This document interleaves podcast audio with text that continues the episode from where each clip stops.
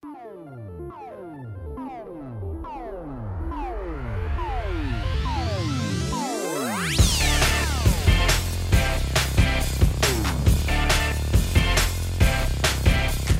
pessoal, tudo bem com vocês? Estamos aqui começando o trintésimo centético episódio do A Semana em Jogo. Eu quero morrer. A melhor fonte de informação pra você saber o que rolou no mundo dos games nessa semana. Aqui quem fala com vocês de volta à cadeira de host é o arroba Davido Bacon. E comigo, hoje sempre, a gente tem o Dabu Ai meu Deus, mais uma semana de crunch. e o Caio Nogueira também. Crunch, crunch, crunch, crunch. Crunch, crunch, crunch, a vida é um crunch. Tem, tem uma música assim, mas enfim. É, isso aí. Brincadeiras à parte, fica ligado que no episódio de hoje a gente vai ter. As suspeitas de crunch aumentam e situação de dona de Cyberpunk 2077 fica cada vez mais difícil de digerir. A sétima arte ganha mais uma obra-prima com o lançamento do filme de Monster Hunter. Sarcasmo? Com certeza. E aí, quem que é a nova sexagenária aí maravilhosa do mundo dos games, hein? Sega! E aí o editor se vira pra linkar todos esses áudios. Ei, um abraço. Felipe. E a internet continua cada dia mais perigosa com o assalto ao vivo que aconteceu a um streamer na Twitch. É isso aí, essas são as principais manchetes do programa de hoje. Mas antes da gente cair de cabeça nas notícias, vem cá, você já entrou no nosso grupo do Telegram, hein, meu amigo? Hein, minha amiga? Seguinte, quem faz parte do grupo do A Semana em Jogo no Telegram pode ouvir a gravação ao vivo de cada episódio, pode também mexer na pauta e de quebra ainda, corre a chance de ganhar games de graça. Gostou dessa proposta aí? Então acessa aí o link t.me barra ASJ Amigos, eu vou repetir, t.me barra ASJ Amigos. Entra lá e vem fazer parte desse nosso grupo com os melhores amigos do A Semana em Jogo. O endereço novamente é t.me barra ASJ Amigos. Tendo feito aí o jabá do nosso grupo do Telegram, meus caríssimos co-hosts, como foi a semana de vocês, hein? Começando pelo Caio Nogueira. Eita, eu? Tá bom. Cara, minha semana foi basicamente jogando Mario Kart. Eu tô virei o maluco do Mario Kart de novo essa Meu semana. Deus, o vício. Vai ver semana que vem o Caio vai chegar com o Mario Kart Live, tá ligado? O Live, live Circuit, sei lá qual é o nome É, daquele não, não brinquedo sei lá. porque tá, eu, eu, eu só tenho um rim bom, cara. Eu não posso me desfazer dele, não. tá. É, é a vida do, do novo proprietário de Switch, isso, é? É, é, porque eu, eu peguei o Switch, né? E eu tô com. E um dos jogos que veio quando eu comprei foi o Mario Kart. Aí eu tô jogando alucinadamente Mario Kart, tô usando os meus. Os meus. O, o- aqueles bonequinhos do Switch que eu esqueci o nome, os Amiibos. Tô usando Amiibo pra liberar roupa, tô, tô jogando as fases do F0 alucinadamente, porque a trilha sonora tá muito boa. E também comecei a jogar Octopath Traveler, né? E que era um, um Uh, jogo do Switch que eu tava cara. já com um- uma vontadinha aí de jogar desde o anúncio dele. E que agora que eu tenho É o Switch eu consigo esse- realizar, esse né? Eu sei, ó, antes que me condenem, eu sei que tem pra PC, mas eu não gosto de jogar RPG no PC, tá? Não, não, não desce. Uh. Não desce. Chupa, Master Race, chupa. Ah, tá vendo? E é um de vocês que tá falando isso. É verdade. Não é o Davizinho aqui. É verdade, é verdade. Deixando bem claro. E assim, eu acho que a Legal, proposta do Octopath legal. ele cabe muito bem com a proposta do Switch de, de você dele ser portátil e tal, porque é um joguinho simples, é uma coisa mais fácil de gerir, é um RPG 2, 2D, do jeito que era nos, nos É. jogos antigos e tal. Eu acho que casa muito a proposta dele com o Switch. Então, agora que eu tenho o Switch, eu vou conseguir apreciar o Octopath Traveler do jeito que eu quero. Perguntinha. É coletânea ou é, remake de Final Fantasy VI ou 4 ou Chrono Trigger ou Trigger nesse nesse visual meio 2.5D de Octopath Traveler, sim ou não? Não. Cara, sim, sim, sim, por favor, por favor. E principalmente Chrono Trigger. Chrono Trigger merece. Pô, ia ser foda. Ia ser foda, ia ser foda, ia ser foda. E você, Dabu, foi foda a sua semana? Como é que foi aí? Diga pra Cara, mim. minha semana foi muito corrida, que eu tô resolvendo umas coisas pessoais e profissionais aí, mas deu pra jogar algumas coisas. Primeiro, eu joguei bastante Fall Guys essa semana, porque, como eu falei semana passada, saiu a nova temporada, mas eles anunciaram que ia ter uma roupa do Sonic à venda. Verdade. É, e aí eu falei, eu preciso disso. Eu simplesmente preciso disso. Não tem outra opção na minha vida além de conseguir isso. E aí eu fiquei jogando muito Fall Guys na minha live, que você pode assistir no, 1010.com.br barra live. É. Que aí eu fui conseguindo até chegar a 10 coroas, eu finalmente comprei a roupa do Sonic. E agora eu tô muito feliz correndo pra, pra, pelo Fall Guys vestido do, do mascote azul da SEGA. Que a gente vai falar mais sobre mais tarde nesse episódio. Outra pergunta disso: o que, é que vocês acham que vai vir primeiro? É, a blob do Fall Guys em Smash ou a skin de Mario em Fall Guys? Cara, pelo andar da Acho que a skin de carruagem, Mario em Fall eu acho que a skin do Mario no Fall Guys. E na outra semana É, anunciam é. o Blob no Smash. É, porque bem ou mal. Já pensou o blob no Smash? Porque bem ou mal, o- o- o- os personagens do, desse pacote DLC do Smash já estão todos decididos. E já tava decidido antes de Fall Guys ser sequer anunciado. Entendeu? Então eu acho, eu acho difícil É, ter o Blob pro Fall Guys é isso. Mas no próximo, vai ter tanto o Blob do Fall Guys como também o tripulante do, do Among Us. Pode ter certeza. Verdade, vai um impostor, É, né, cara? maluco, é, maluco. Tá, que mais aí, Dabu, que você jogou? eu joguei também Smash, porque lançou o Steve do Minecraft, o Steve, a Alex, o, o zumbi, o Enderman, que seja que skin que você tá usando, no, no, no Smash. E eu fui testar o personagem. Não joguei tanto assim, não, mas foi suficiente pra eu sentir a vibe dele. E, cara, eu acho que ele é um dos personagens mais complexos do Smash até agora. É bizarro a quantidade de coisa que você tem que, tipo, tomar conta enquanto você tá jogando com ele. Porque você tem os recursos, aí você tem que é, prestar atenção na durabilidade das suas armas, e aí você, tipo, às vezes você quer fazer o carrinho lá no trilho e você não tem metal suficiente, aí você não consegue. Tipo, é, é muita coisa pra prestar atenção, porque tudo também você tá craftando no, na sua caixinha de craftar lá do, do Minecraft. Mas assim, se você consegue jogar bem, eu acho que você consegue fazer uma parada muito doida que quebra os, meio que os paradigmas de Smash, entendeu? Então, nesse aspecto, acho Dabu, que o personagem acha é bom. que é meio... Você você não acha que é meio estranho o, o personagem, é, um dos personagens mais complexos de Smash, que no caso é o Steve, segundo você, né? Uhum. É, ser também um personagem icônico de um dos jogos talvez mais infantis dentre dos jogos que são homenageados aí no, no, no, no roster do Super Smash Bros?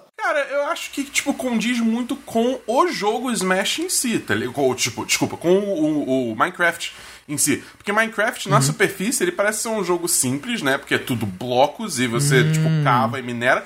Mas, tipo, quando você começa a realmente entrar no jogo e ver o que, que é possível fazer dentro daquela, daquela sandbox, né? daquela caixinha de areia que é o jogo Minecraft. Tipo, você tem. Você abre um universo de possibilidades que, assim, é, é- é- é realmente sem limite. O pessoal já literalmente fez é, é, computadores dentro de Minecraft, entendeu? Tipo, computadores É. simples, mas, tipo, é computador igual, entendeu? Com processamento e tal, só que, tipo, é, é binário e tal. Isso é muito doido de se pensar. Então, um, um jogo que tem esse nível de, de, de potencial de complexidade, complexidade, digamos assim, é, eu acho que faz sentido o personagem refletir um pouco disso também nos seus sistemas, entendeu? Entendi, entendi, entendi. Pô, legal. Bom, é, assim, do que tange a minha semana, né, e como foi e tal, é, tô feliz de estar de volta aí. A gente tava com muita Aê! saudade de você também, meu amigo. Tô muito contente de estar aqui gravando com você de Pois novo. é, pois é. Logo, logo eu apresento novidades aí pra, pra comunidade do A Semana em Jogo, que tem muito a ver com essas, com essas minhas ausências e tal. Mas acreditem, é, é pro bem, é pro bem. E quem sabe aí, com tudo que tá acontecendo comigo, logo, logo a gente vai ter mais tempo pra poder gravar, inclusive outros programas que a gente aqui do A Semana em Jogo vem Uh! pensando, né, e tudo mais. Mas mas assim, vem, vem sobrando algum tempinho pra mim nessas semanas meio caóticas que eu venho tendo é, ultimamente. A gente teve inclusive um feriado recente, e nesse feriado eu pude é, me aprofundar mais em um game que eu já tinha começado a jogar e meio que tava doido pra vir conversar com vocês aqui sobre, e outro que eu tava, tava no meu backlog há um tempinho, até porque o Dabu falava muito, e aí eu aproveitei que sobrou um dinheirinho extra aí na Steam e eu consegui faturar esse game. E eu vou começar inclusive comentando por ele, que é o Hades, Eita. né? Ou Hades. Esse roguelike com storytelling e uma direção de arte sensacional e que eu realmente estou, assim, bastante entretido nele. É, Eu acho que eu não sei se, se, eu, se, se eu chego a estar viciado, eu acho que eu sofri um pouco do que aquilo, daquilo que acontece geralmente, né, em que você, de tanto ouvir falar de um game, vai com expectativa muito alta e, e às vezes essa expectativa ela não é tão, assim, é, atingida, né, ou, ou suprida, mas eu vou dizer que eu tô gostando muito, muito, muito de jogar Hades até agora, assim. É um jogo desafiador, sem ser é, é absurdamente injusto. Tem uma direção de arte maravilhosa e eu, particularmente, sou muito fã de jogos bem feitos. Tem uma, um, não digo uma mecânica, mas tem uma característica muito interessante que tem a ver com o quanto o jogo é repetitivo do ponto de vista né, de ser um roguelike, mas ao mesmo tempo quanto ele brinca com essa questão, já que, apesar de ser repetitivo, a equipe de desenvolvimento do game, do, do da Supergiant Games, fez um trabalho assim gigantesco de trazer é, áudios e, e linhas de diálogo que praticamente até agora eu já joguei algumas horas do game não se repetiram nenhuma vez, né? O que é muito massa. Você vê, assim, que toda vez que você morre e volta para aquele mesmo lugar, aqueles personagens que estão ali das últimas 200 vezes tem algo novo a comentar e a dizer. O jogo tem esse elemento que perdura, digamos assim, e que faz com que a tua experiência seja única, apesar de, de ser, de certa maneira, repetitivo, porque a gente tá falando de um roguelike, né? Aquele jogo em que você tem é, uma vida só e vai lá, morre, depois volta e perde um monte de coisa. Outras coisas você consegue guardar e por aí vai, né? Então, assim, é um game que particularmente eu tô gostando muito de jogar e y Outro game que eu também tô gostando muito, agora esse, assim, é curioso porque eu tô gostando de jogar por motivos diferentes, é, mas que não são tão distintos assim, é Genshin Impact. Ah, não. Olha né? aí, rapaz, talvez- que foi que você rendeu aí. É, Ai, cara. Exato. E talvez o game que tenha mais crescido na minha. Acho que foram dois jogos, curiosamente, dois jogos gratuitos que quebraram meus paradigmas esse ano até agora, né? O primeiro é Genshin Impact, que é esse que eu acabei de comentar, e o segundo é Valorant, né? Ou seja, são jogos gratuitos que eu vou com o, o, o- o nariz meio torcido assim, vou meio que olhando de lado, aquela coisa, não tô muito confiante, mas são games que conseguiram, através de mecânicas sólidas, de modelos de negócio super, super, super justos e zero predatórios, na minha opinião, conseguiram me conquistar absurdamente em um momento em que eu tô realmente querendo guardar grana, mas em um momento em que eu tô aberto, como sempre estive, a novas experiências de jogo. Né? E Genshin Impact, pra mim, traz uma mecânica de combate é, em tempo real, né? Meio RPG de ação. Super interessante, super simples, meio Pokémon, assim, você tem elementos que se rivalizam, digamos assim. Você tem inimigos do fogo que são ruins contra a água, inimigos do vento que são ruins contra a terra e vice-versa, aquela coisa toda. Um ambiente de exploração gigantesco, a lá é, Breath of the Wild, que, porra, falou de Breath of the Wild, falou de qualidade, né? Uma história single player que cá pra nós não é ruim, não fede nem cheira, mas não é aquela coisa que você percebe que foi um, um, um pensamento depois da equipe. Não, eu acho que a equipe fez um trabalho muito legal de realmente criar personagens, enredos, side quests interessantes. E mais do que isso, é um jogo gratuito e que não é, te cria armadilhas, pelo menos até onde eu comecei a jogar, pra te fazer gastar dinheiro. Né? Então ele é um gacha game que tem, assim, tem tudo de bom de um bom jogo e zero de ruim de um jogo do tipo gacha.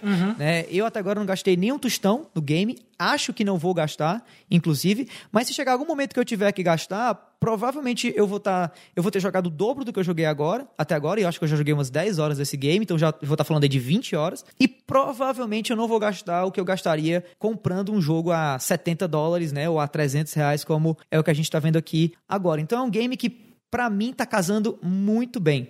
E curiosamente, tanto Genshin Impact quanto o Hades, eu tô jogando no PC.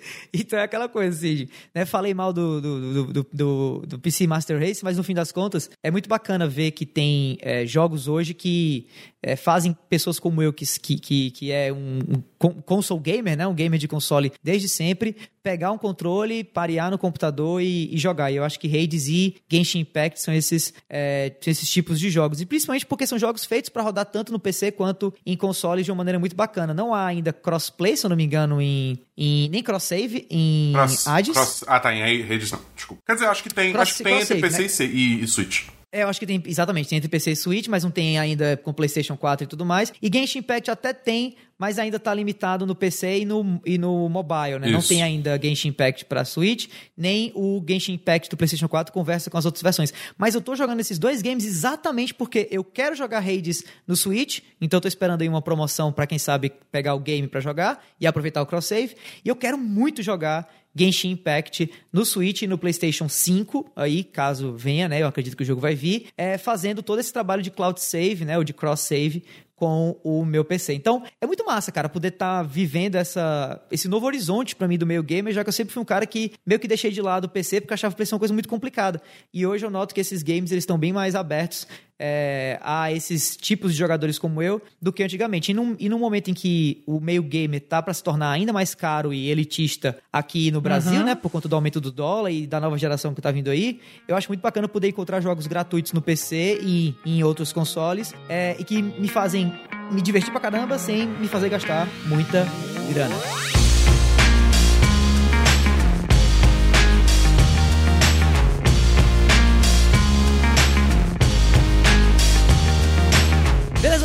Isso aí. Vamos começar aqui agora o cast pra valer com o primeiro bloco de notícias. Começando com um assunto não muito agradável, mas eu acho que cada vez mais importante, que é crunch ou crunching, né? Mais especificamente o crunch da criadora de Cyberpunk 2077. Matéria do Vitor Ferreira do The Enemy, suposto funcionário da City Product Red, relata casos de crunch em Cyberpunk 2077. Vamos aqui para a matéria. Em uma conversa na rede social Reddit, um suposto funcionário da companhia deu maiores detalhes sobre o que seriam os problemas da cultura de trabalho da CD Projekt Red, que, em alguns casos, eh, trazia, né, ou trouxe um ritmo de trabalho extenso em 2019. A mensagem responde uma thread citando o jornalista Jason Schreier da Bloomberg, dizendo que uma conversa que a gerência disse ter ocorrido entre ela e os desenvolvedores do game para discutir a possibilidade de atrasar o lançamento do jogo novamente ou começar um ciclo de trabalho de seis dias por semana nunca aconteceu. Né? E isso, isso vem, vem sendo trazido nas redes sociais. É, algumas pessoas que estão defendendo crunch de Cyberpunk 2077 pelo pessoal da CD Projekt Red, é, disseram muito isso, assim, que foi com, combinado, foi conversado com é, os funcionários de que haveria aí é, uma escolha ou, um, ou finais de semana menores, né? Ou seja, as pessoas trabalhariam durante os sábados, ou o jogo seria adiado novamente. E aí parece que, né, supostamente houve aí um voto para que houvesse esse crunch, é mais um crunch consciente, digamos assim, e que agora aparentemente não é o caso. Continuando aqui a leitura da matéria. O suposto desenvolvedor diz que nessa fase inicial a chefia dizia que não haveria um plano B para caso a equipe não atingisse as metas de dezembro de lançamento do game. E que só depois desse primeiro ano de crunch houve a decisão de adiar o jogo, primeiro para setembro e posteriormente para novembro de 2020. A mensagem também cita a falta de comunicação entre a gerência e o desenvolvimento. Daí, como o assunto de crunch é sério e sempre repercute bastante, não só nos veículos de comunicação, é, como também né, pela internet afora,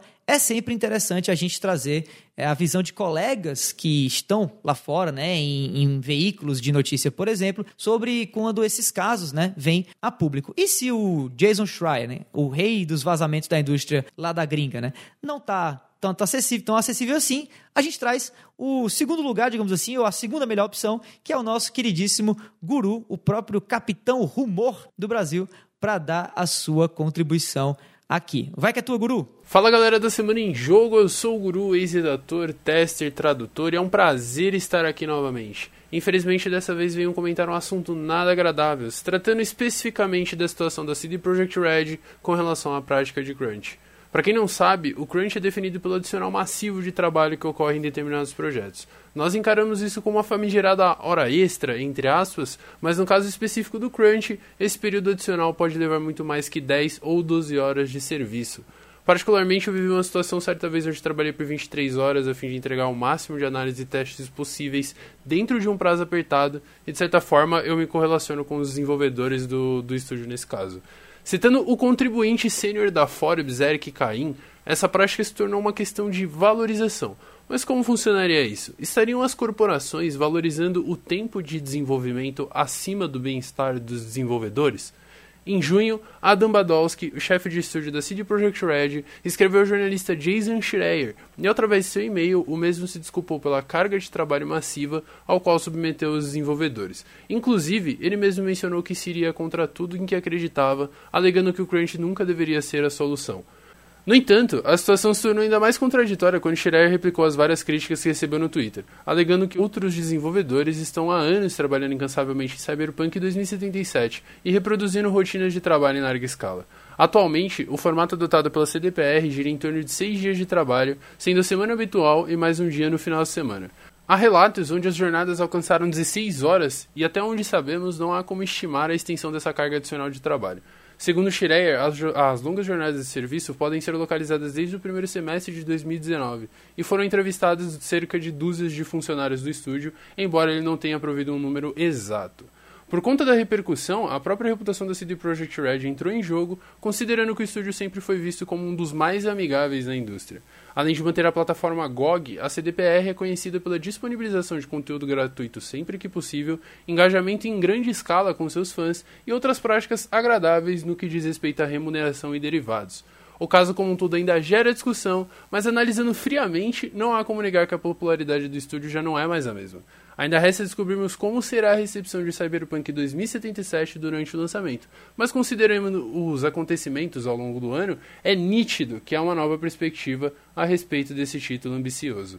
Bom, é isso. Muitíssimo obrigado aí, Guru, pelo seu comentário e talvez por essa explanação aí geral sobre tudo que está acontecendo. E eu queria agora começar passando aí a palavra para o Caio. Caio, o que, é que você achou de tudo isso? O que, é que você vinha achando do acompanhar dessa, dessa situação toda com o CD Projekt Red e com a cultura do crunch é, no desenvolvimento de Cyberpunk 2077? Assim, a gente vem noticiando a respeito da questão do crunch em Cyberpunk já desde as últimas duas edições da Semana em Jogo, né? E eu acho que é sempre muito relevante falar porque a gente tá sempre trazendo a questão da responsabilidade de uma empresa de que anteriormente, an é, antes de todos esses vazamentos, a gente tinha a confiança de que ela estava fazendo o trabalho dela como a gente queria que fosse feito, né? A gente tinha confiança de que o pessoal da CD Projekt Red não iria fazer o crunch até mesmo porque isso tinha sido prometido em público de que isso não seria feito. E depois, quando teve aí a notícia do crunch, há duas semanas atrás, a primeira notícia do crunch foi que é, eles falaram que o crunch foi algo curto, foi algo consensual, porque ele entrou no crunch nas últimas semanas e tal, e a gente tá vendo aí agora que a coisa não é tão bem assim. Então, a gente até falou nas outras edições que a gente puxava muito da CD Projekt Red para fazer a questão do exemplo, de mostrar para as outras empresas como é que tinha que ser feito. E eu, sinceramente, em termos de, de, de acompanhante da questão de desenvolvimento do mercado de jogos, é, de, de uma pessoa que gosta de acompanhar bastidor, de que vê um pouquinho do desenvolvimento e tenta ver o lado do desenvolvedor também, eu tô me sentindo apunhalado pelas costas, cara, porque tá uma coisa horrorosa isso aí. A, se a coisa realmente foi assim, assim, porque o, no artigo, na descrição do que tem o, o que esse su, é, é um suposto funcionário, né? O artigo deixa isso bem claro, mas que esse funcionário fala que a, a marcha da morte está sendo tocada desde o final do alfa do jogo. E o final do alfa foi tipo há dois anos atrás, entendeu? Então o pessoal tá num ritmo de trabalho ali frenético. Uhum. De, e de novo a gente tá tendo aí casos de crunch pesados, como já teve com a Rockstar, como já teve com. É, mais recentemente agora com The Last of Us Part 2, teve até aquela coisa lá do, dos vazamentos e tal. O pessoal ligou uma coisa com a outra e acabou que nem era. Enfim, é, é uma coisa muito triste, uma prática muito triste que a gente tem dentro da, do mercado de desenvolvimento e que eu acho que mostra cada vez mais de que o pessoal precisa se sindicalizar sim. Tem que ter alguma coisa porque já chega, cara. Não, não precisa o desenvolvedor sofrer tanto. A gente tem que, tem que parar com isso porque é uma cultura que não é nada sadia pra gente. E você, Dabu, o que, que você acha? Eu tenho até uma pergunta a fazer para você também sobre isso. Assim, você acha que é, essa cultura do, do crunch, caso combatida, pode trazer algum tipo de lado negativo ou como o Caio mesmo falou, é, a sindicalização ela tem que ser mais fortemente imposta tanto pelo mercado consumidor, como também por quem está desenvolvendo esses games mundo afora? Cara, sendo 100% realista, eu acho que assim, os desenvolvedores têm um, terem o apoio do público para fazer sindicalização é, não é tão fácil assim.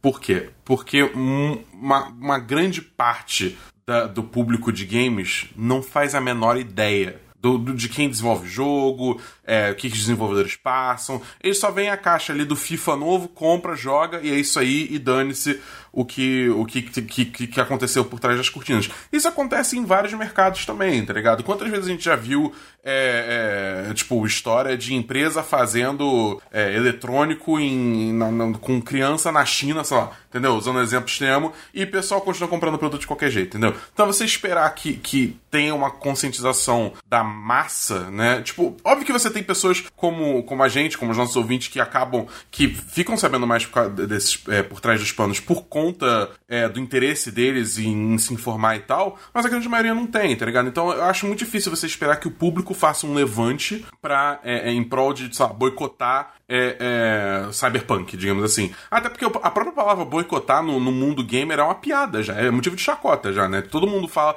Quantas vezes a gente já viu um levante para boicotar o jogo X e o jogo bate recorde de, de venda? Last of Us Part 2 é um exemplo claro disso, entendeu? Então, se a gente tá sendo realista, infelizmente isso cai muito em cima dos desenvolvedores de se organizarem, se juntarem e fazerem frente às grandes empresas, entendeu? É, o que eu acho muito certo. Tem que acontecer mesmo, entendeu? É, tipo, é necessário, porque tipo, essa, essa é uma indústria que ela é, transforma os, os, os, os, desenvolvedores em poeira, né? Tipo, tira todo o leite possível deles, aí quando sobra mais nada, eles são simplesmente cuspidos para fora da máquina, e é isso aí. Então, tipo, tem que arranjar uma forma de ser mais sustentável isso. Eu acho que isso vai afetar a forma que jogos são feitos de uma forma geral. Sim, eu acho que vai basicamente ruir a indústria de jogos como a gente conhece ela hoje em dia. Entendeu? Todo esse esquema de, de jogos AAA saindo a cada três anos e. É, é, é entendeu? Eu acho que, tipo assim, vai ter, vai ter uma, uma mudança muito grande. Até porque eu, eu já acho que a forma que a indústria de jogos está hoje é insustentável a longo prazo, entendeu?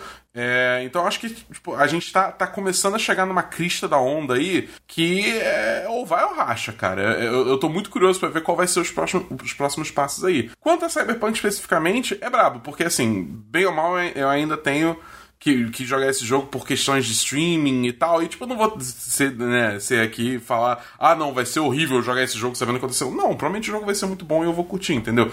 Mas, dado tudo que tá saindo, se eu fosse, se eu estivesse jogando só por prazer próprio, eu provavelmente estaria pensando duas vezes se eu iria apoiar esse produto ou não, entendeu? É isso. Uhum.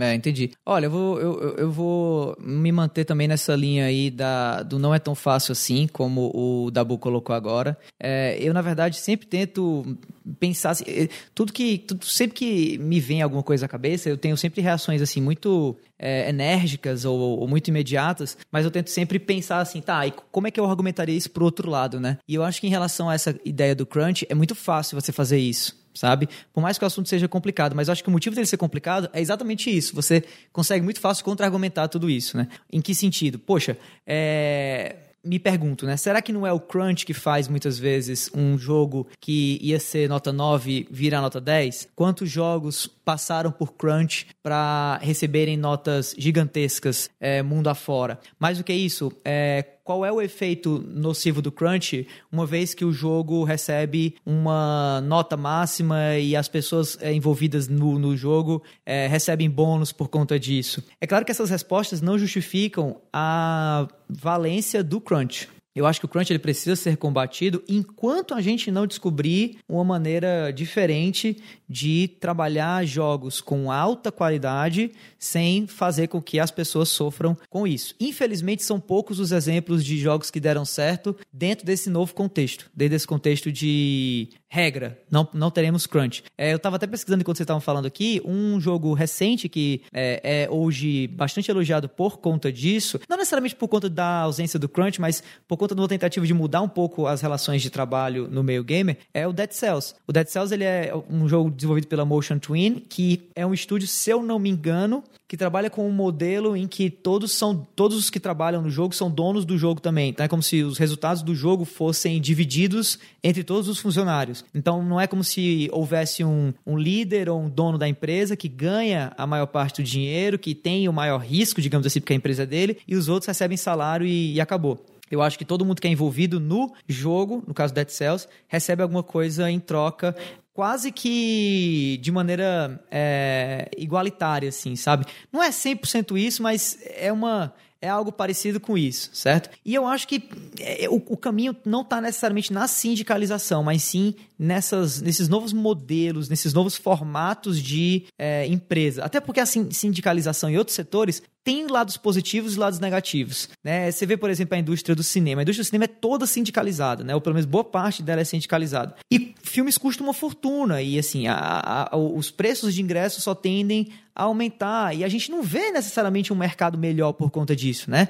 Não é à toa é, movimento Me Too e vários outros. Então, eu não sei se é bem é, pela sindicalização que você resolve esse problema, ao invés de acabar criando novos problemas. Mas eu acho que pensar em modelos diferentes de trabalho já vem sendo feito na indústria dos games e eu acho que já vem dando algum resultado. O que eu espero é que novas empresas, infelizmente a CD Projekt Red era uma dessas empresas, mas acabou notando que não era, né? Mas eu acho que novas empresas vão surgir ganhando prêmios e mostrando que outros modelos são possíveis. Mas, de fato, é uma situação ou é um assunto muito complicado, muito complexo, né? E saindo aí de uma situação meio feiosa e escamosa para outra, Filme de Monster Hunter ganha primeiro trailer oficial. E olha, por incrível que pareça, temos muito a comentar sobre isso. Ma matéria do Bruno Yonezawa, da IGN Brasil. Grande Bruno, que já teve aqui no cast, inclusive. Vamos lá ler aqui o texto dele. O primeiro trailer do filme de Monster Hunter foi revelado, mostrando como o pelotão da Tenente Artemis, ai meu Deus, já começou bem, que é protagonizada pela Mila Jovovich, vai para o universo fantástico da Capcom e como ela conhece The Hunter, né? O personagem aí do Tony Jaa, além do Diablos previamente visto em um teaser, né? Bom, esse novo trailer destaca também o clássico monstro Rathalos, dentre outros monstros aí que aparecem também, como o Apseros e o Nersila, que eu nem sei se eu tô falando correto. Só, só errou o Ratalos. Só ou... errou o Ratalos. O Apseros ah, é, e Nersila é, é, é isso mesmo. chamava antes. É. e o Ratalos. Beleza, beleza, beleza. Já o perigoso Gore Magala, falei certo, Caio? Falou certo. e é isso aí. Já o perigoso Gore Magala mostra as caras em uma breve cena. E talvez até seja o, o, grande vilão do, do filme, né? Bom, o filme de Monster Hunter é inspirado na franquia homônima da Capcom e é roteirizado e dirigido por Paul W.S. Anderson, também responsável por Resident Evil e Mortal Kombat e também esposo aí da Mila Jovovich. Nepotismo? Não sei, né?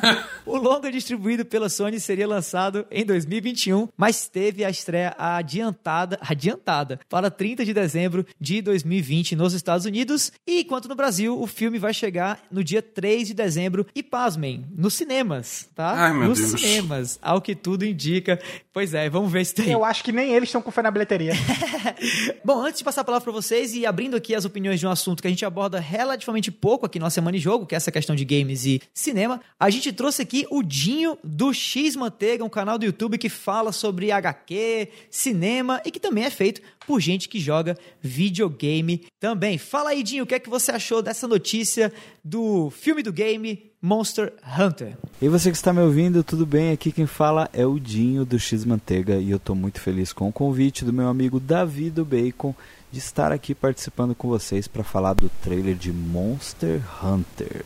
Monster Hunter que vem com tudo aí, né? Mais uma adaptação de um game para as telonas. E posso ser bem sincero, eu curti os dois minutos e pouquinho ali que a gente teve de trailer. Eu conheço pouco os games, mas sei que já é um produto transmídia, porque saiu dos games lá do PS2 e foi parar também em outras plataformas, como quadrinhos, animes, mangás, e agora ganhou um longa para o cinema com direção do Paul W.S. Anderson, que para quem não se lembra ou para quem não sabe, foi o diretor ali de praticamente todos os filmes de Resident Evil, mas eu posso dizer que duas coisas me agradam muito nesse trailer. A primeira delas é Mila Jovovich. Tudo que a Mila Jovovich fizer na vida, eu estarei ali abraçando e apoiando. E também monstros gigantes, né? Sou apaixonado por animais gigantes, gigantescos.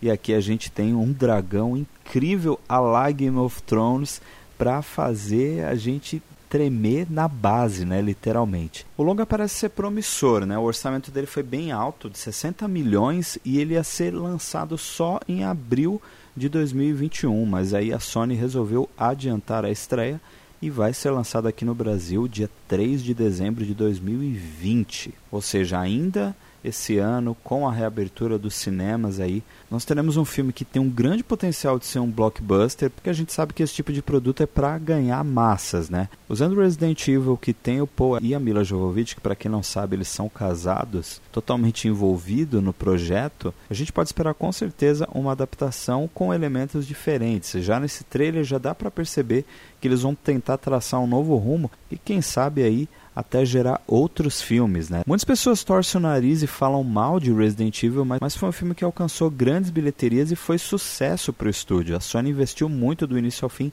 tanto que o produto aí vai render outras adaptações e continua sendo muito explorado dentro do audiovisual. Monster Hunter tem potencial? Tem, tem e muito. O trailer chama a atenção com esse visual exótico em um novo mundo, um novo planeta, um novo lugar paralelo ao nosso mundo, né? Isso fica bem claro. Acho que o elemento principal que a gente pode tirar desse trailer é isso, o novo. adaptação é algo que divide muitas pessoas, gera muitas polêmicas. E eu falei de novo mundo, né? Falei de novas coisas, e isso é adaptação. Adaptar é ajustar, ou seja, não especificamente tem que ser igual à obra original. Então Monster Hunter vem com essa novidade e olha, empolguei, viu? Tô bem empolgado, tem potencial sim. Vamos torcer aí para dar muito certo e pode ser uma das grandes alegrias de 2020, já que não tivemos muitas, não é mesmo? Muito obrigado pelo convite e muito sucesso para a semana em jogo. Até a próxima. Tchau, tchau. E aí, Dabu, qual é o tamanho negativo do hype que você tá por esse filme? Diz pra mim. Cara, o hype negativo tá infinito, cara. Porque o negócio é o seguinte, eu, eu penso, eu, quando eu vejo esse filme, principalmente tendo a Mila Jovovich como a protagonista, imediatamente me repete aqueles filmes maravilhosamente ruins do Resident Evil, entendeu? Uh, bom demais. E, e, aí, e aí eu fico tipo assim, cara, eles são ótimos para você ver assim com uns amigos numa tarde de domingo, tá ligado? Tipo, você junta uma galera e começa a assistir, entra no início da noite assim, vendo uns dois ou três filmes tacando pipoca na TV, entendeu? De tão ruim que é, bagulho assim. É tipo é nesse nível, entendeu? Então, assim, claramente, esse é o melhor filme para tirar as pessoas da quarentena, né? Lançar esse filme em dezembro vai dar super certo. É isso que vai salvar a indústria de cinema no mundo, entendeu? O filme do Monster Hunter. Entendeu? É, é, vai ser um sucesso de bilheteria absurdo e é, os, os, os, os, magnatas de Hollywood vão estourar champanhe no dia 30 de dezembro, entendeu? É isso que vai acontecer. Ou não. O que provavelmente vai acontecer é que ninguém vai assistir essa porra, esse filme vai falhar miseravelmente, eles estão lançando esse filme no final do ano pra ele morrer justamente por causa da pandemia, e eles cancelam logo essa porra, porque essa, essa parada nem devia ter existido pra gente conversa. É isso. Caio, Caio. Eu gostei aí da, da sinceridade da. E você, Caio, quanto, quantas pipocas na tela você acha que vai merecer aí esse filme de Monster Hunter da Mila Jovovich? Cara, eu tenho. É, eu já expressei isso, é, tem outras oportunidades que eu tive. Eu tenho um, um, pé e meio atrás quando você fala filme de videogame com Paul Anderson e Mila Jovovich. Dito isso, certo? Dito isso, Fã de Monster Hunter que vai assistir esse filme não vai assistir pelo Paul Anderson e nem pela Mila Jovovich. Vai pelo Gore Magala, vai pelo Ratalos, vai pelo Apseros, vai por esses monstros, cara. Vai pelo Diablos e principalmente, cara, o Gore Magala do final. Quando eu vi aquele Gore Magala, eu pirei. Eu fiquei, meu amigo, eu... esse filme é Stargate com Godzilla e Monster Hunter. Vem cá, fala pra Aí mim uma pronto, coisa. cara. O, o Gore, eu fui olhar depois o design do Corey Magala. Às vezes ele tem chifre, às vezes ele não tem, né? É uma parada meio assim, né? Meio ambígua. É, porque depende da... da do gênero. Acho que depende da, da forma que você encontra ele. Se ele é fêmea ou se ele é macho. Ele tem a É- questão dele... Não, é a questão dele, dele augmented. Eu acho que é o termo que eles usam no Ah, Monster Hunter entendi. 4. Que é ele ainda mais perigoso, ele com os chifres e tal. Entendi, Mas assim, entendi. o, o grande diferencial do Gore Magala é aquela asa que ele tem, que é um formato de capa. Certo? Se você parar pra prestar atenção, todos os outros Wyverns do jogo, eles têm umas asas que são realmente asas. Agora, o Gore Magala não. Além do bicho ser todo preto, a capa dele forma. Aliás, a asa dele forma como se fosse uma capa, como se ele tivesse sobretudo. Então é, é só na imponência do visual dele você já Pode se crer. liga que ele é um bicho perigoso. E ele é do mal. Assim, ele. Normalmente, Monster Hunters não, não tem essa questão de ser um bicho do bem ou um bicho do mal, né? Existe, existe a população, a, a- a civilização humana, e existem os monstros que causam prejuízo à civilização humana porque querem causar prejuízo à civilização humana. Mas Não, eles são animais, de uma porque, certa assim, forma. O, o, rata, o, rata, o Rátalos. Rátalos? Rátalos? Rátalos? Rátalos. Ratalos. Ratalos. O Ratalos, ele é meio Charizard, né? Tipo assim, ele, ele é mal, mas não é mal, né? Ele é meio Vegeta, assim. o você olha assim e fala... é o, "Hum, o, o ponto é exatamente esse. O Ratalos, ele é o mascote mor da franquia. Isso, certo? ele é tipo Charizard. Ele é mal, mas ele não é mal, né? Ele é meio sacaninha, mas ele não é mal. O tal do Gore Magala, pelo que eu vi, ele é mal do caroço, assim. Ele é, ele é ruim, ruim mesmo, né? Ou, ou ele tem uma Pois parada é, é dark, porque né? aí entra no, no ponto que eu ia chegar. Todo jogo de Monster Hunter tem um monstro que é o que a gente chama de monstro de capa.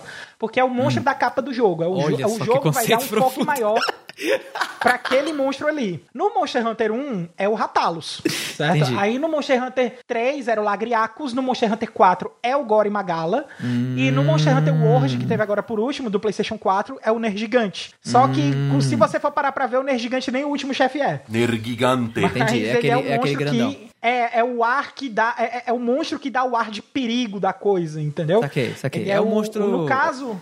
É o Wiki. Isso, é o Wiki, é o Wiki do negócio. Entendi. Só que assim, o Gore Magala, ele realmente parece que ele vai ser o vilão, certo? Entendi. E assim, é, eu acho, eu eu até comentei no Twitter na hora que eu terminei de ver. Cara, esse filme tá com tudo, tudo, tudo, tudo pra ser ruim. Tudo, Uhum. tudo, tudo. Mas os bichos estão em dia.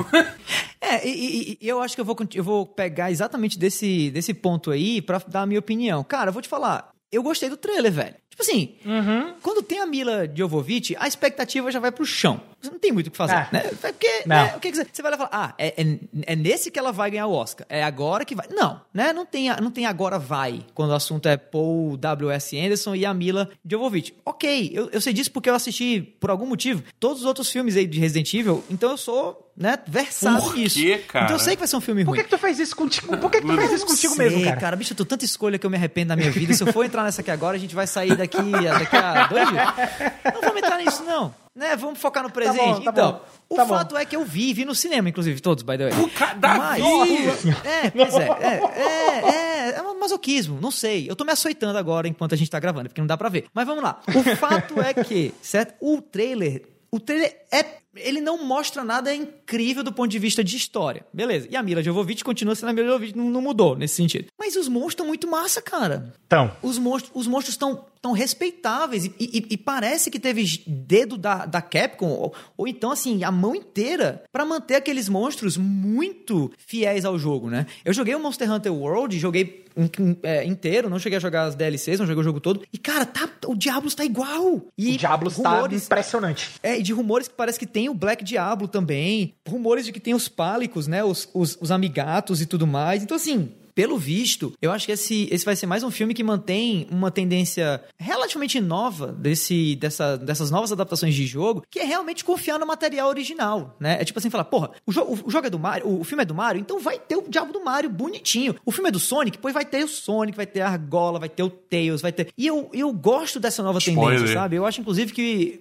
É, né? Disse o quê? Disse o quê?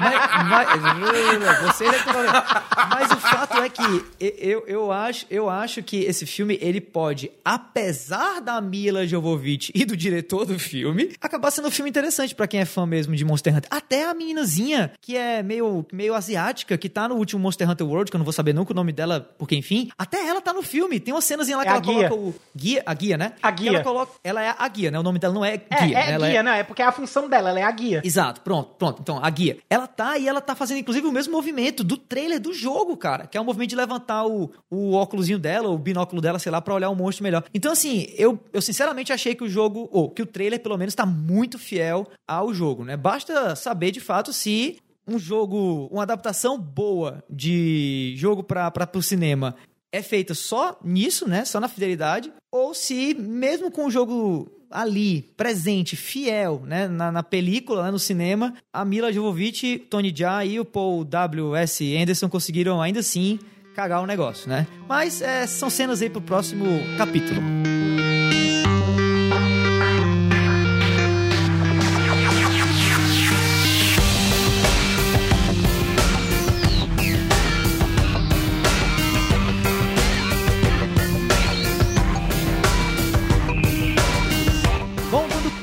Aqui com o segundo bloco de notícias, vamos falar de SEGA. SEGA 60 anos, desenvolvedora libera mini-jogos gratuitos na Steam. Matéria do Guilherme Preta do Olhar Digital. Eu ia falar Guilherme Prada. Bom, em 2020 a SEGA completou 60 anos de sua fundação. Para comemorar a data, a desenvolvedora japonesa tem presenteado seus fãs ao longo do ano. Agora em outubro, a empresa decidiu criar quatro minigames e disponibilizá-los gratuitamente na Steam. Cada um deles poderá ser baixado em um período específico. São eles Armor of Heroes, Endless Zone, Streets of Kamurocho e Golden Axe. Os jogos serão lançados e removidos às 14 horas no horário de Brasília, nas datas estabelecidas que estão lá na Steam. Vale destacar que após fazer o download, o usuário terá os minigames de forma definitiva para jogar quando quiser. A empresa também vai divulgar conteúdos diariamente em sua página no YouTube, Twitter, Facebook e Instagram. Além disso, em mais uma ação na comemoração de 60 anos, o Sonic ganhou uma skin em Fall Guys, como o Dabu inclusive mencionou, né? Que foi aí Fall Guys um dos jogos de maior sucesso recente. E aí, meu caro Caio Nogueira? O que, é que você achou dessa notícia? Você, como um jogador de Sega Mega Drive, de Master System e outros aí nos tempos imemoriáveis. Cara, é, eu fico muito contente com, a, com essa questão da SEGA, certo? A, a respeito desses 60 anos, né? Uma história realmente que, que é bem diferente, porque ela foi de, de, de fabricante de console para uma gaming para virar apenas um gaming studio, né? E agora tem, teve todos esses rumores aí de que a SEGA iria lançar as coisas da Microsoft e tal no Japão, ser a representante dela. Mas é, é muito bonito ver é, essa, esse estigma que a SEGA tem de brincar com a própria SEGA.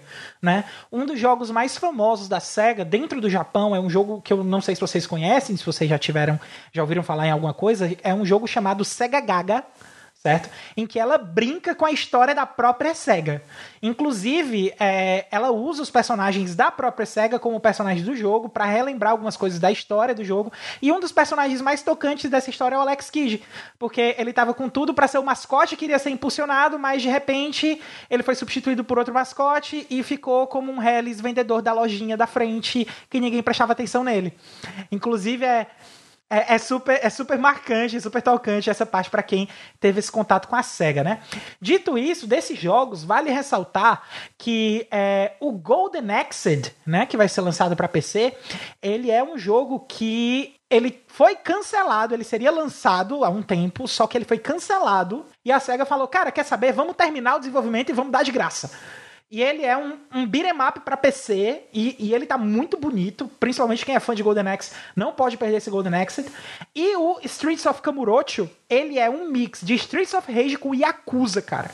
É genial a parada, genial, porque eles pegaram o, os sprites do Yakuza, colocaram tudo em 2D, colocaram nos cenários do Streets of Rage, estão colocando elementos de Yakuza dentro da história do jogo e tá muito massa, cara, muito massa mesmo. É, quem é fã da SEGA não pode perder esses jogos aí, ficar de olho na Steam para não perder as datas. Ô Dabu, me diz uma coisa, cara, hum. com essa, essa, esse prêmio aí de comemoração dos 60 anos da SEGA e tudo mais e tal, sendo um monte de jogo de graça na Steam, será que dá pra gente cravar que agora de que não teremos um Dreamcast Mini ou de que essa ideia aí da Microsoft comprar ou coisas desse tipo realmente era só rumores e nunca vai acontecer? Cara, acho que a Microsoft comprar a SEGA não acontecer é meio difícil de, de fincar no chão, porque a Microsoft é uma das maiores empresas do mundo, né, cara? Ela tem dinheiro basicamente infinito. Então, se ela quiser, ela compra a SEGA, entendeu? Eu não acho que é muito difícil a Microsoft querer uhum. comprar a SEGA, não. Mas, é... quanto a lançar um console novo, eu realmente acho muito difícil, cara. É... Eu acho que a SEGA meio que achou, achou o seu posicionamento, assim, no mercado de jogos entendeu? É, com fazendo aí Yakuza, Sonic e esses jogos assim que ganham mais tração para ela, mas eu não, eu não vejo, eu não vejo ela chegando com um novo console e isso fazendo muito sucesso. Pra ser bem honesto. Bem ou mal, o mercado de, de, de console tá muito estabelecido. Acho que teria que vir alguém com é, um plano de marketing muito agressivo e uma proposta de console muito diferente pra gente conseguir é, quebrar é, essa, essa santíssima trindade dos consoles aí que a gente tem hoje em dia, que é, é, PlayStation como marca, Xbox como marca e Nintendo como marca, né? É, que aí no caso é os consoles da Nintendo, que não tem um nome unificado que nem Xbox e, e PlayStation.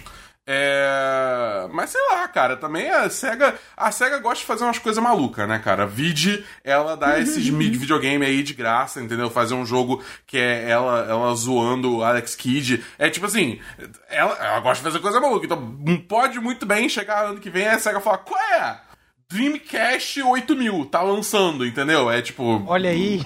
Não sei, entendeu? Você ouviu aqui primeiro e vai ser esse o nome, Dreamcast 8000. Pode, pode printar e cobrar, entendeu? É, sei lá, cara, é, é, é muito difícil. A SEGA é, muito, é uma empresa. Eu acho que, tipo assim. É, se tem uma empresa que eu não consigo prever os movimentos, tal qual. É, como é que é? O, o, o Vegeta falando do, do Kakaroto. Entendeu? Sou eu com a SEGA. Hum. É, é o Vegeta que fala isso do Kakaroto? É um gênio? Quem, quem, quem que fala? Tipo, maldito, mal posso prever seus movimentos? Quem é que fala? Não, não. O... Eu acho que. O do... Eu não sei, alguém fala. Vou, vou, vou, vou botar em xeque aqui minha carteirinha. O, o Vegeta e o Goku é o esse miserável, é um gênio mesmo, só. Esse miserável é um gênio! Ah. É, eu falo da SEGA então, é isso, tá ligado? Porque eu não consigo, eu, não, eu mal posso prever seus movimentos. É muito doido. É uma, é uma empresa que sempre pega de surpresa. Perfeito, perfeito. Bom, só o que eu posso dizer é que ficar de fora desse monte de jogo de graça aí que a SEGA tá colocando na Steam é mó roubada, na minha opinião, tá? E falando em roubada, streamer é assaltado durante live mas salvo por seus seguidores. Sim, matéria bizarra de hoje da Tribo Gamer que eu vou ler aqui agora para vocês. O streamer Guilherme Menezes, conhecido como Guixin ou Geeksm ou GUIXMM, sei lá, os nicks estão ficando cada vez mais estranhos, passou por um momento difícil em sua casa no Guarujá litoral de São Paulo, quando dois assaltantes entraram na residência e renderam o rapaz e a sua família. Felizmente, ele estava no meio de uma transmissão de Valorant. Nossa, que que que, que, que reversão estranha. E seus seguidores logo se mobilizaram para chamar a polícia. Sim, os policiais chegaram no local bem a tempo de ver os dois criminosos saindo com um dos televisores da família. Os dois correram e um conseguiu escapar, mas o outro, um homem de 33 anos, foi capturado com uma arma de fogo falsa.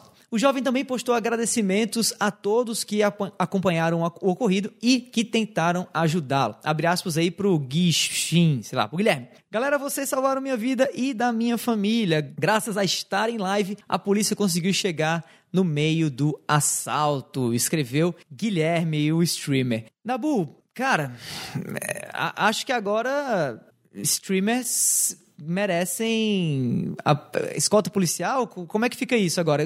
O, o que, que esse movimento vai melhorar, na, na sua opinião, em relação ao, ao, movimento de streamers brasileiros? Fala pra mim. Cara, é, eu vou deixar minha stream aberta 24 horas por dia agora, só por. Só por. Entendeu? Só por segurança, assim, né? Não, falando sério, tipo assim, eu não acho que esse cara ele foi, ele foi alvo dos assaltantes é, por, por algum motivo específico, é, tipo, ele só calhou de ser a pessoa que eles assaltaram, entendeu? Eu não acho que, que, que assaltantes uhum. estão mirando em streamers, entendeu?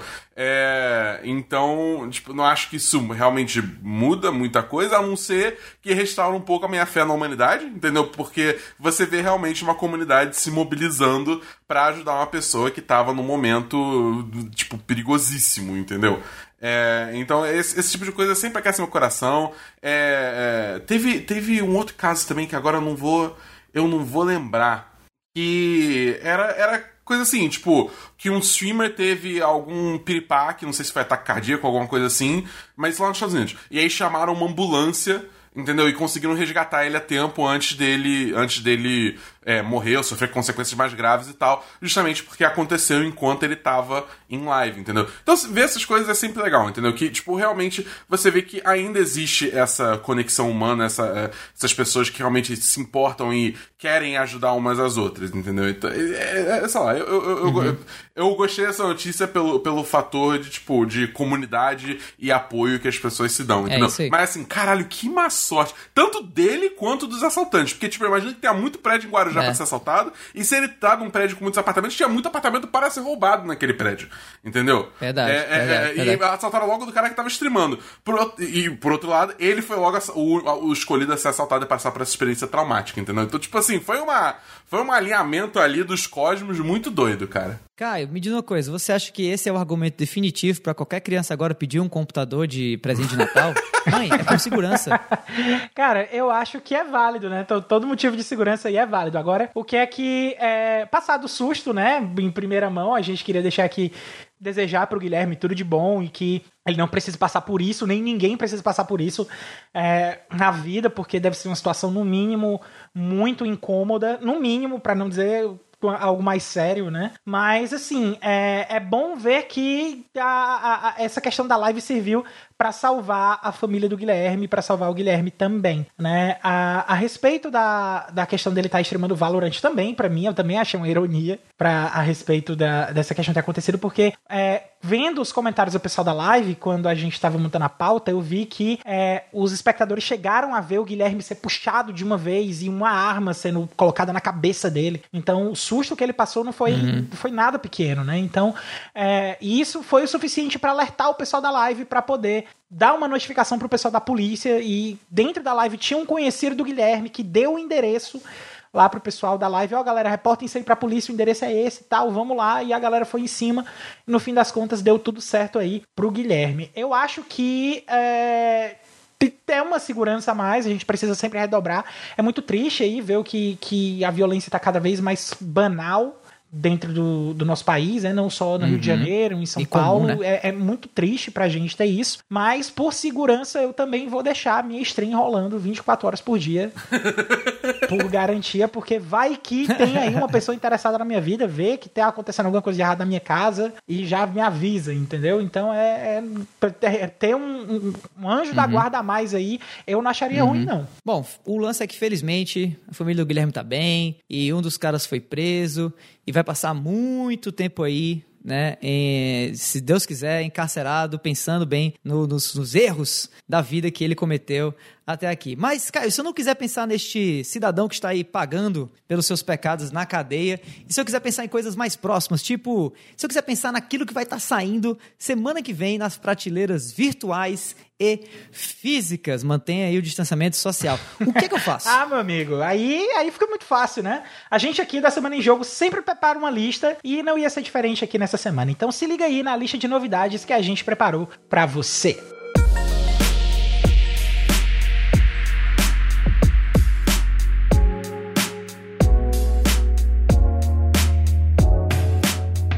Bom, nessa curta próxima semana aí que não vai ter tantos lançamentos assim. Antes de vir o vendaval de novidade logo logo com novos consoles, novos jogos, Cyberpunk e o Diaba 4, fica ligado aí no que vai sair nos dias, ou entre os dias 19 e 25 de outubro. A gente vai ter para PlayStation 4 e PC Amnesia Rebirth saindo dia 20 de outubro e Transformers Battlegrounds saindo para PlayStation 4, Xbox One, PC e Nintendo Switch no dia 23. Além dos jogos da semana, esse trio aqui do A Semana em Jogo tem mais um monte de conteúdos para você ficar ligado. Fala aí, Dabu. Toda sexta-feira tem episódio novo do Vale a Pena Jogar com o nosso queridão aqui, o Davi do Bacon, trazendo uma review de um jogo que ele acabou de zerar. É isso aí, toda segunda-feira você escuta o Dabu no Semana dos 10, um papo entre amigos sobre os filmes, séries e jogos assistidos ou jogados durante a semana. Basta procurar por 10 de 10 no seu agregador de podcasts favorito para achar. Lá no Spotify você encontra um monte de conteúdo produzido pela galera do Cast Potion,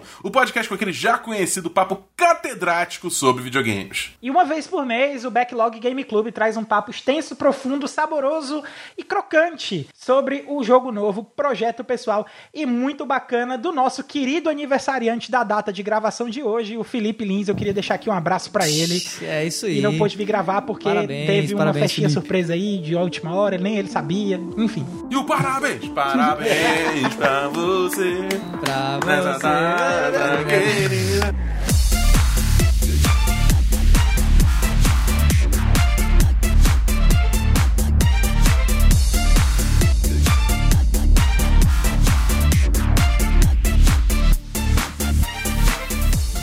Esse foi o trintésimo centético episódio do A Semana em Jogo. Se você ouviu até aqui, olha, muitíssimo obrigado. E se você gostou desse episódio, assina o feed e também fica ligado que semana que vem tem sempre mais.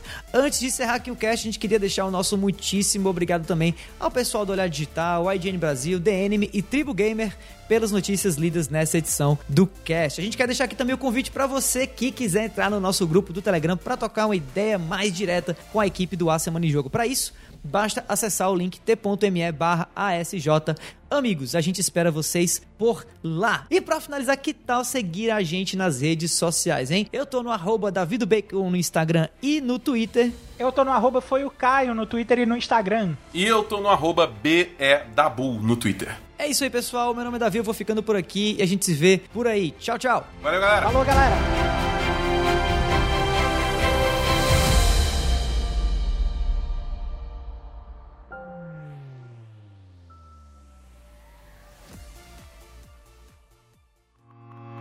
Este podcast foi editado por Felipe Lins.